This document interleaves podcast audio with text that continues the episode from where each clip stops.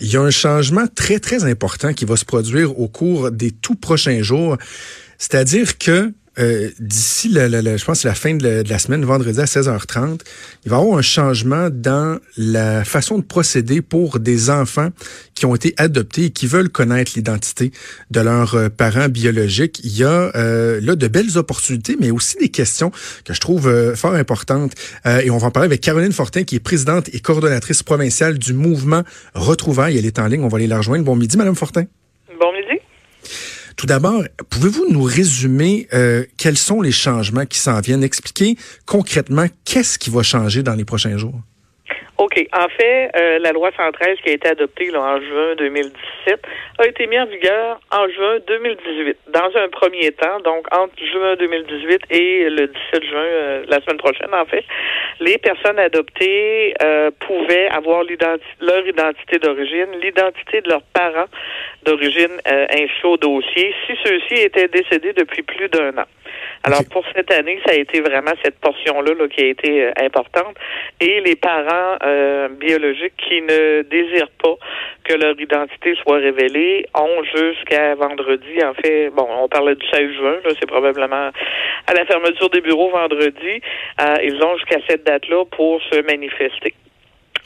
pour mettre un veto sur la divulgation de leur identité. Et à partir de cette date-là auparavant, Mme Fortin, des parents biologiques euh, qui acceptaient que leur identité soit dévoilée, ben, devaient le signifier, alors que dans le fond, là, on vient changer le, le, le principe. En anglais, on dit opting in, opting out. C'est qu'on doit signifier le fait qu'on veut pas que notre identité soit divulguée. C'est un changement qui est majeur. C'est un changement majeur, effectivement. Euh, ce qui est malheureux dans tout ça, c'est que euh, c'est des procédures qui ont été mises en place euh, pour justement appliquer cette nouvelle loi-là qui euh, sont très, très restrictives. Mais bon, oui, c'est un grand pas. En fait, ça renversait la vapeur. Donc, euh, le parent maintenant doit manifester son refus au lieu de manifester son consentement. puis, bon, on a eu des chiffres qui, qui, sont parus dans le journal ce matin, dans le journal La Presse. Il semble qu'il y aurait eu 1400 personnes qui se seraient manifestées, donc qui ont placé un veto à leur dossier. Si on regarde sur la totalité des dossiers qui ont été euh, reçus, disons, au 31 mars, parce que c'est les dernières données qu'on a. On parle d'environ 4 là, de, des demandes là, qui, qui ont été des vétos. Euh, donc, euh, c'est quand même. Êtes-vous surprise de ce nombre? Êtes-vous surprise, êtes-vous surprise quand même du nombre de 1400 personnes qui... Ben, moi, je m'attendais un petit peu moins, mais quand même, 1400 sur 33 000, c'est quand même c'est quand même pas si pire. 4% Je vous hmm. dirais que ça joue dans la moyenne là, si on regarde dans les autres provinces. Là. Alors, c'est c'est quand même pas si pire. C'est décevant pour ceux qui euh, ne, pourront pas avoir leur identité à cause de ce veto-là, mais il est important de dire aussi que le veto sera annulé au décès de la personne. Donc, lorsque le parent biologique va décéder, un an après son décès, l'information sera disponible sur demande. Alors, quel est le, quel est le principe euh, derrière euh, derrière cette démarche-là? C'est vraiment de, de euh, de faire primer le droit des enfants adoptés avant toute chose, de dire ben ils ont le droit de connaître d'où ils viennent sauf si le parent vraiment en fait la demande expresse de, de, que son identité soit pas soit pas révélée. C'est ça dans le fond, c'est vraiment le droit à l'information. C'est le droit à l'identité, effectivement, le droit à l'accès à l'information, parce qu'en tant que personne adoptée, euh, jusqu'à maintenant, en fait, avant la loi 113, sans le consentement du parent, on ne pouvait pas avoir aucune information nominative sur notre identité. Et euh, c'est vraiment discriminatoire là, si on se compare avec toutes les tous les autres humains. Euh, c'est vraiment quelque chose de parce qu'on est adopté, on n'a pas droit à notre identité. C'est aberrant, là, je veux dire on regarde, moi je donne souvent l'exemple, les, gens font, font le saut, mais quelque part, on va acheter un chien, on va acheter un chat, euh, on va acheter, bon, peu importe. On est capable de d'avoir la traçabilité de ce chien-là, euh, voire même la, tranche de steak qu'on a dans notre assiette. Et en tant qu'adopté, ben, la, le le gouvernement a décidé que c'était confidentiel. Alors, c'était temps qu'on renverse la vapeur, là, parce qu'au Québec, on est un petit peu euh, à l'arrière des à l'arrière des autres provinces là, pour ça. Mais il y a encore des choses à changer. Vous mangez un homard du Québec, puis vous êtes capable de savoir il a été pêché où, par quel euh, bateau, puis euh, à quel moment exactement, alors qu'il n'y a pas moyen de savoir d'où euh, d'où vous venez, qui sont vos parents. En même temps, est-ce qu'il y a un enjeu légal à ça? Est-ce que au, niveau légal, il y, a, y a des inquiétudes, tu par exemple, de la possibilité de revenir vers les parents biologiques pour, je sais pas moi, demander une pension alimentaire ou une prise en charge? Est-ce qu'il peut y avoir des enjeux légaux à ce niveau-là? Parce que dès qu'il y a eu un jugement d'adoption euh, ou euh, qu'il y a eu un consentement à l'adoption, euh, les, les, droits et responsabilités d'un envers les autres s'annulent. Donc la personne qui a été adoptée, donc ses parents adoptifs prennent toutes les, les, responsabilités et les droits qui vont avec. Le parent d'origine n'en a plus et l'inverse aussi. Donc il n'y a pas il a pas question là, d'héritage ou de quoi que ce soit d'autre. Euh, parce que des fois, on va approcher les familles, puis c'est une des réponses qu'on se fait. Ah, la, personne doit vouloir avoir de l'héritage. Non, pas du tout. Euh, un, légalement parlant, ça n'a rien à voir. Et puis. Euh, est-ce que dans le, dans l'autre sens, il y a la même possibilité? Est-ce que des parents biologiques peuvent décider de, de, de, de de rencontrer, de savoir où est leur enfant, de connaître dans le fond la, la nouvelle vie d'un d'un enfant euh, duquel il, il s'était séparé? Ben, ça, ça se fait depuis, euh, ben, ça se fait depuis depuis quand même plusieurs années. Mais l'enfant doit accepter, j'imagine. C'est que la loi 113, par contre, ce qu'elle n'a pas changé, c'est que le parent ne peut pas maintenant, ne peut pas, en fait, encore aujourd'hui, avoir l'identité de son enfant qui a été confié à l'adoption sans avoir euh, son consentement. Donc, les démarches n'ont pas changé avant ou après la loi 113 pour le parent qui recherche l'enfant qui a été confié à l'adoption. Puis quand on parle d'enfant, en fait, on parle d'adultes, euh, de 18 ans et plus. Euh, il n'y a, a, pas de changement à ce niveau-là. Le, seul bémol que la loi a apporté, c'est que si jamais l'adopté est décédé, là, l'identité pourra être révélée aux parents d'origine. Sinon, il n'y a pas de changement. Donc, ils se doivent de passer par les centres des services sociaux, faire une demande officielle de, retrouvailles, et là, les, les services sociaux vont aviser l'adopté, aller chercher son consentement et procéder aux retrouvailles si tel est le désir des deux parties. Je lisais dans, dans l'article de la presse ce matin qui était, qui était fort intéressant. Euh, il y, y, a souvent des, de belles histoires et je pense que cette mesure-là va favoriser dans certains cas des, des retrouvailles, des histoires qui vont être qui vont être inspirantes, qui vont être touchantes. Mais en même temps, comme dit une des personnes qui témoignent dans l'article, euh, c'est pas du sucre à la crème à tous les jours. Là. Premièrement, j'imagine que c'est pas dans tous les cas que ça se passe bien, mais même lorsque ça se passe relativement bien, il reste que euh, il y a des blessures des fois qui peuvent être très très longues euh, euh à penser ou même carrément jamais euh, guérir malgré l'aspect réjouissant de la chose. Oui, absolument. Euh, je veux dire que quand on parle de retrouvailles, euh, bon, les gens ont tendance à dire ah bon, euh, ça va être beau, je vais retrouver ma mère ou, je vais retrouver mon enfant, puis ça va être l'histoire d'amour. Ben, c'est pas tout à fait ça. ça dépend des cas. Il n'y a pas de situation pareille. nous, on dit souvent aux gens prenez le temps de vous préparer. Oui, ça fait longtemps que vous attendez pour cette information-là, mais prenez quand même le temps de, de préparer, d'être accompagné, euh, de, de, vraiment euh, ne pas sauter les étapes, puis surtout ne pas essayer de rattraper le temps perdu. C'est du passé, c'est terminé.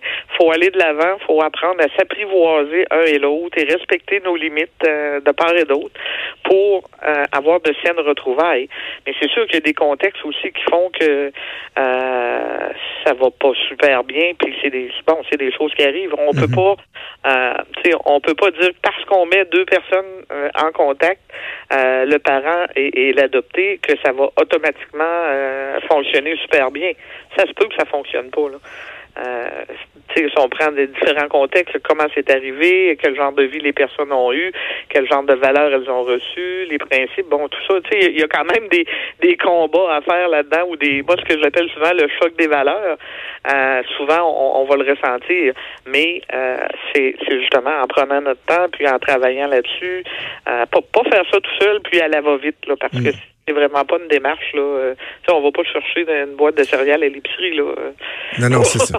faut vraiment prendre le temps. On, on, on parle d'humain ici là. ben oui. Prendre le temps euh, entre les deux personnes de, de, de s'apprivoiser. Vous disiez tantôt, bon, il y a ce changement-là qui va entrer en vigueur, mais vous disiez, euh, il y a autre chose à faire. Quels sont les autres changements que vous demandez, que vous aimeriez voir euh, s'opérer au cours des, des, prochaines années? OK. Ben en fait, là, à partir du, du, 16 juin ou du 17, là, euh, bon, là, donc là, c'est toutes les personnes adoptées qui vont. Ou, ben, quand je parle d'adopter, je parle aussi des personnes qui ont été confiées à l'adoption, mais qui n'ont pas été adoptées. Exemple, les orphelins du Plessis ou les orphelins agricoles. Bon, ça fait toute partie de nos adoptés. Euh, ces gens-là pourront avoir accès si, euh, bon, s'il n'y a pas de refus. Nous, ce qu'on demande, c'est que euh, dans la loi, on prévoit que toute information leur permettant de prendre contact euh, sera transmise. Euh, on n'a pas eu de spécificité à savoir euh, quelles étaient ces informations-là. On ne réussit pas avec le ministère à savoir exactement c'est quoi les informations qui vont être données. Ça, c'est un point. L'autre point qui est très important, on parle des oubliés de la loi 113. Les oubliés de la loi 113, ça, ce sont tous les descendants ou conjoints de personnes adoptées décédées ces gens-là n'ont pas accès à l'information euh, dans le dossier de la personne adoptée parce qu'elle est décédée. Alors ça, on veut absolument qu'il y ait une ouverture là-dessus parce que ça représente énormément de personnes.